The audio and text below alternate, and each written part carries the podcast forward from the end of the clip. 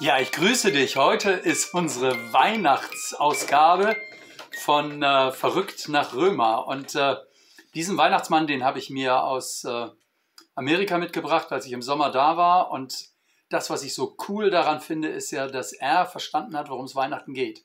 Nämlich nicht um ihn, sondern er betet einen größeren an, der vermeintlich kleiner ist, nämlich Jesus, der vor ihm liegt und die Arme ausstreckt und äh, ihm sozusagen das Angebot macht, dass er als der große Weihnachtsmann zu Jesus gehören darf.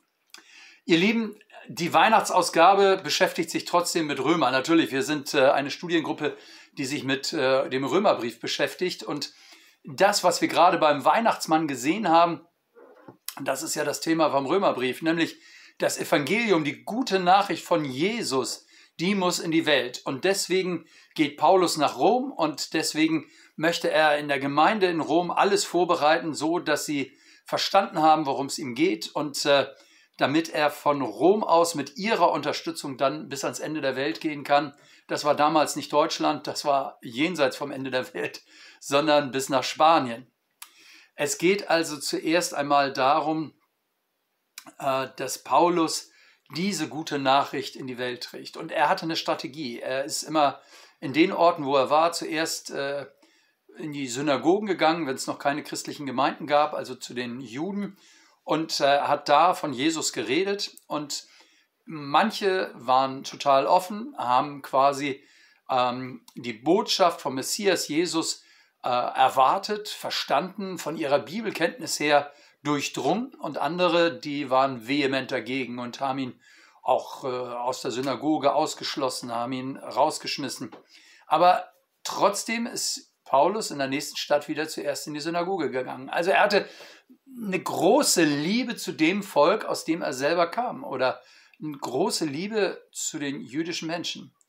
Äh, und darum geht es ihm jetzt im Römerbrief, nämlich um die Frage, was ist eigentlich mit Israel? Warum äh, nehmen es in Israel nicht alle an, also die, das, die Botschaft von Jesus? Ähm, die erste Gemeinde bestand ja vor allen Dingen aus Juden, fast nur aus Juden. Die ersten, die Pfingsten zum Glauben kamen, waren vor allem Juden. Und trotzdem machte Paulus die Erfahrung, es waren eben nicht nur äh, Juden, die ihn ablehnten, natürlich auch Heiden, also Leute aus anderen Nationen und anderen Religionen. Aber seine Frage, warum wenn Sie so gut vorbereitet sind, warum folgen Sie dem Ruf des Evangeliums nicht? Und wir steigen jetzt ein in diese Auseinandersetzung, die sich in den äh, Kapiteln 9 bis 11 im Römerbrief befindet. Und äh, ich lese mal die Verse Römer 9, Vers 1 bis 5 vor. Ich sage die Wahrheit in Christus und lüge nicht, wie mir mein Gewissen bezeugt im Heiligen Geist, dass ich große Traurigkeit und Schmerzen ohne Unterlass in meinem Herzen habe ich selber wünschte, verflucht und von Christus getrennt zu sein für meine Brüder, die meine Stammverwandten sind nach dem Fleisch. Die Israeliten sind, denen die Kindschaft gehört und die Herrlichkeit und der Bund und das Gesetz und der Gottesdienst und die Verheißung, denen auch die Väter gehören und aus denen Christus herkommt nach dem Fleisch, der da ist Gott für alles gelobt in Ewigkeit. Amen. Ähm, also, Paulus hat eine große Liebe ähm, zu den Menschen seines Volkes. Ist kaum zu glauben. Man muss ja sehen, was er durchgemacht hat. Also, ähm, er hat ja eine Reihe von bitteren Enttäuschungen gehabt. Er war von Stadt zu Stadt gegangen im vorderen Orient und später in Europa und wo immer es Synagogen gab, äh, also jüdische Gemeinden, da ging er zuerst dahin. Und trotzdem äh, äh, hat er erlebt, dass er eben vielfach abgelehnt wurde.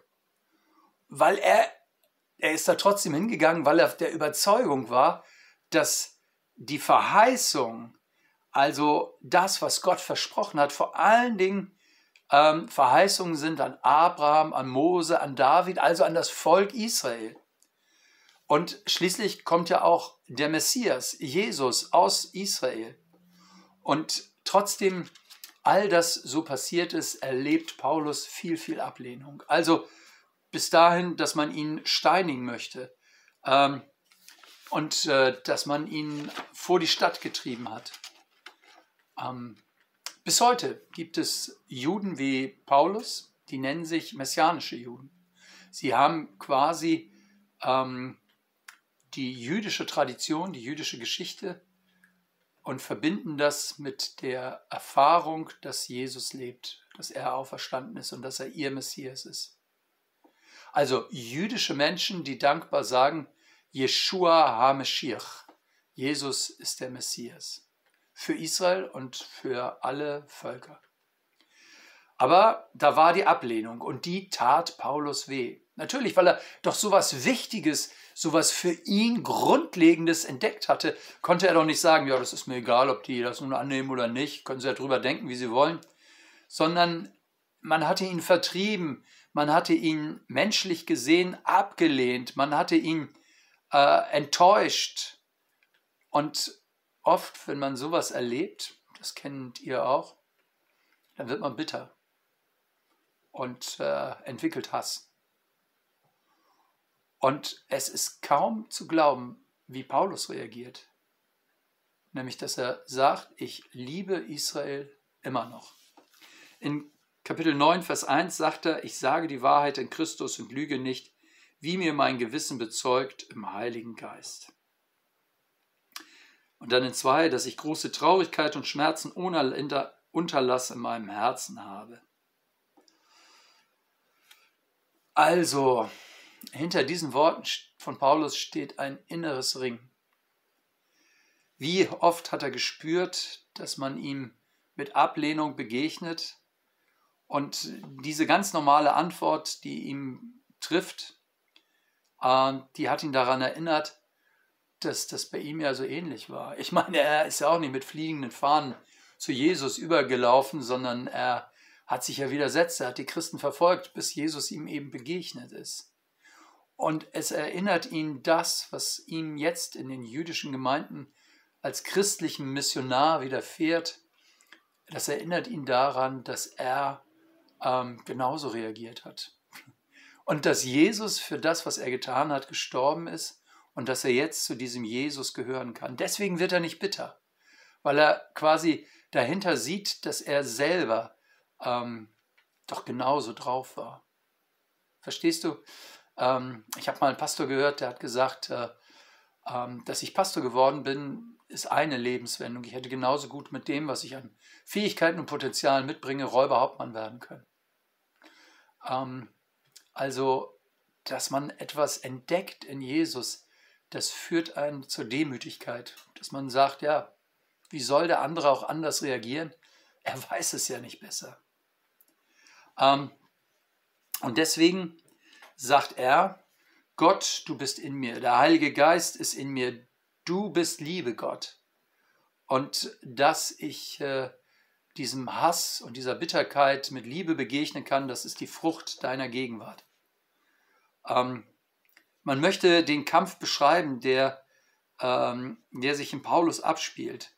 Der Kampf zwischen Ablehnung und es irgendwie selber heimzahlen und der Liebe. Und Paulus lässt die Liebe siegen und er macht das, weil er sieht, dass Israel einen unglaublichen Schatz hat. Er beschreibt diesen Reichtum Israels. Er sagt selber, ich, ich selber wünschte verflucht und von Christus getrennt zu sein für meine Brüder, meine Stammverwandten äh, nach dem Fleisch. Die Israeliten sind denen die Kindschaft gehört und die Herrlichkeit und der Bund und das Gesetz und der Gottesdienst und die Verheißung.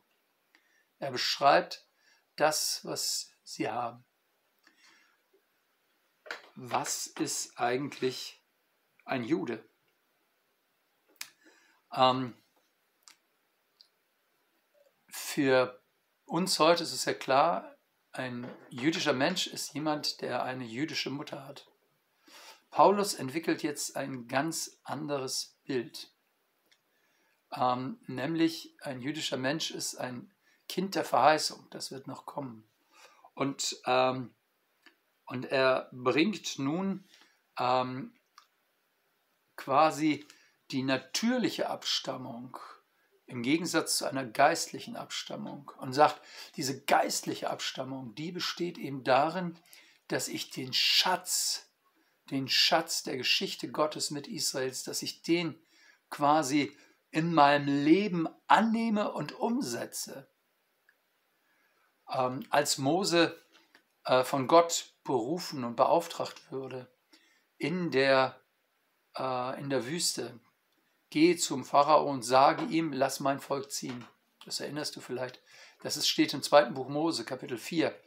Da heißt es wörtlich, sag ihm, Israel ist mein erstgeborener Sohn, lass meinen Sohn ziehen. Ähm, lass meinen Sohn ziehen. Und deswegen heißt es hier in Kapitel 4, 9, Vers 4, die Israeliten sind denen die Kindschaft gehört. Also Kindschaft, Sohnschaft. Und diese Sohnschaft, diese Kindschaft, die zielt auf den Messias, die erfüllt sich in Messias Jesus Christus. Er, der Sohn Gottes ist, er nimmt die Berufung Israels wieder auf und das ist das Geheimnis der Kindschaft. Der erstgeborene Sohn ähm, ist quasi derjenige, der, ähm, der in der Beziehung zu Gott steht. Verstehst du, da ist quasi der Lichtglanz Gottes. Bei der Einweihung des Tempels war so ein starker Lichtglanz, dass die Priester ihren Dienst nicht mehr tun konnten. Jesaja im Tempel beschreibt, wie er vom Lichtglanz so geblendet war und so erschrocken war, dass er sagte: Wehe, ich vergehe.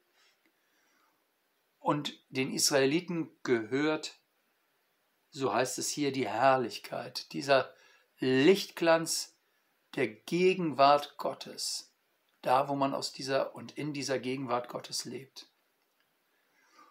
Wir gucken uns das an. Vers 4 geht es ja weiter. Der Bund und das Gesetz und der Gottesdienst und die Verheißung.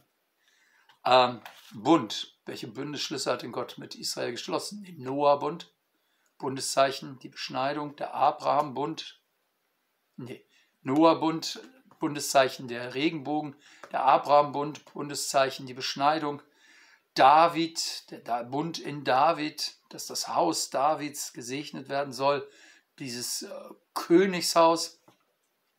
Dann die Tora, das Gesetz oder wie es in Israel eher heißt, die Wegweisung, mit der Gott zeigt, wie das Leben gelingt. Und der Gottesdienst im Tempel in Jerusalem, vorher in der Stiftshütte, in dieser Campingkirche. Äh, das Opfer, dass sie Opfer bringen konnten und dass sie ähm, durch diese Opfer merken, wir sind nicht Produkte von dem, was wir Gott bringen, wie wir Gott beschwichtigen, was wir für Gott tun, sondern Gott hat uns die Möglichkeit gegeben, Gottesdienst zu feiern. Er hat uns eine Campingkirche gegeben, damit wir sozusagen in seine Gegenwart treten können und damit wir Vergebung erbitten können und um ihn zu loben. Also diese großen Gottesdienste, über die man sich in Israel freute. Und dann die Verheißung, das ist das Letzte, also die Zusagen von Gott, die er erfüllen wird. Zum Beispiel vom Messias, der die Zukunft Israels prägen wird. Der Reichtum Israels mit, mit diesen Worten beschrieben. Das ist der Reichtum Israels. Und den hat man nicht durch natürliche Weise. Äh, man kommt quasi ein wenig in diese Tradition rein. Aber das, was eigentlich diesen Reichtum ausmacht, ist, äh, mit Gott zu leben und diesen Reichtum im eigenen Leben zu erfahren. Und so endet dieser Abschnitt des Paulus in einer leidenschaftlichen Liebe zum Volk Gottes. Ähm, und in der Anbetung, denn auch die Väter gehören und aus denen Jesus, aus denen Christus herkommt nach dem Fleisch, der da ist Gott über alles gelobt in Ewigkeit. Amen. Über diesen Satz sind die Ausleger immer wieder gestolpert. Ähm, sie haben sich gefragt, kann das wahr sein? Sie haben gefragt, stimmt das?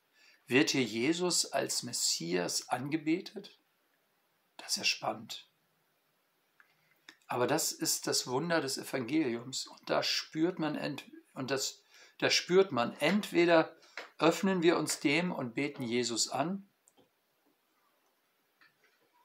der zum Volk Israel geschickt wurde, und lieben dieses Volk, in dem der Messias aufgetreten ist, aus dem die Rettung kommt und äh, das noch eine viel längere Geschichte hat mit Gott als wir durch den Messias Jesus. Oder wir lehnen Jesus und dieses Volk ab. Das ist für Paulus eine Form von Gotteslästerung. Deswegen ist auch jede Form von Antisemitismus für Paulus überhaupt nicht möglich, weil er sagt, das ist eine furchtbare Reaktion auf die Juden und auf das Evangelium, das aus dem Judentum hervorgegangen ist, aus der Heilsgeschichte Gottes hervorgegangen ist. Antisemitismus richtet sich eben für ihn immer nicht nur gegen dieses Volk, sondern gegen den Gott, der hier in diesem Volk Geschichte geschrieben hat. Also, was soll ich sagen?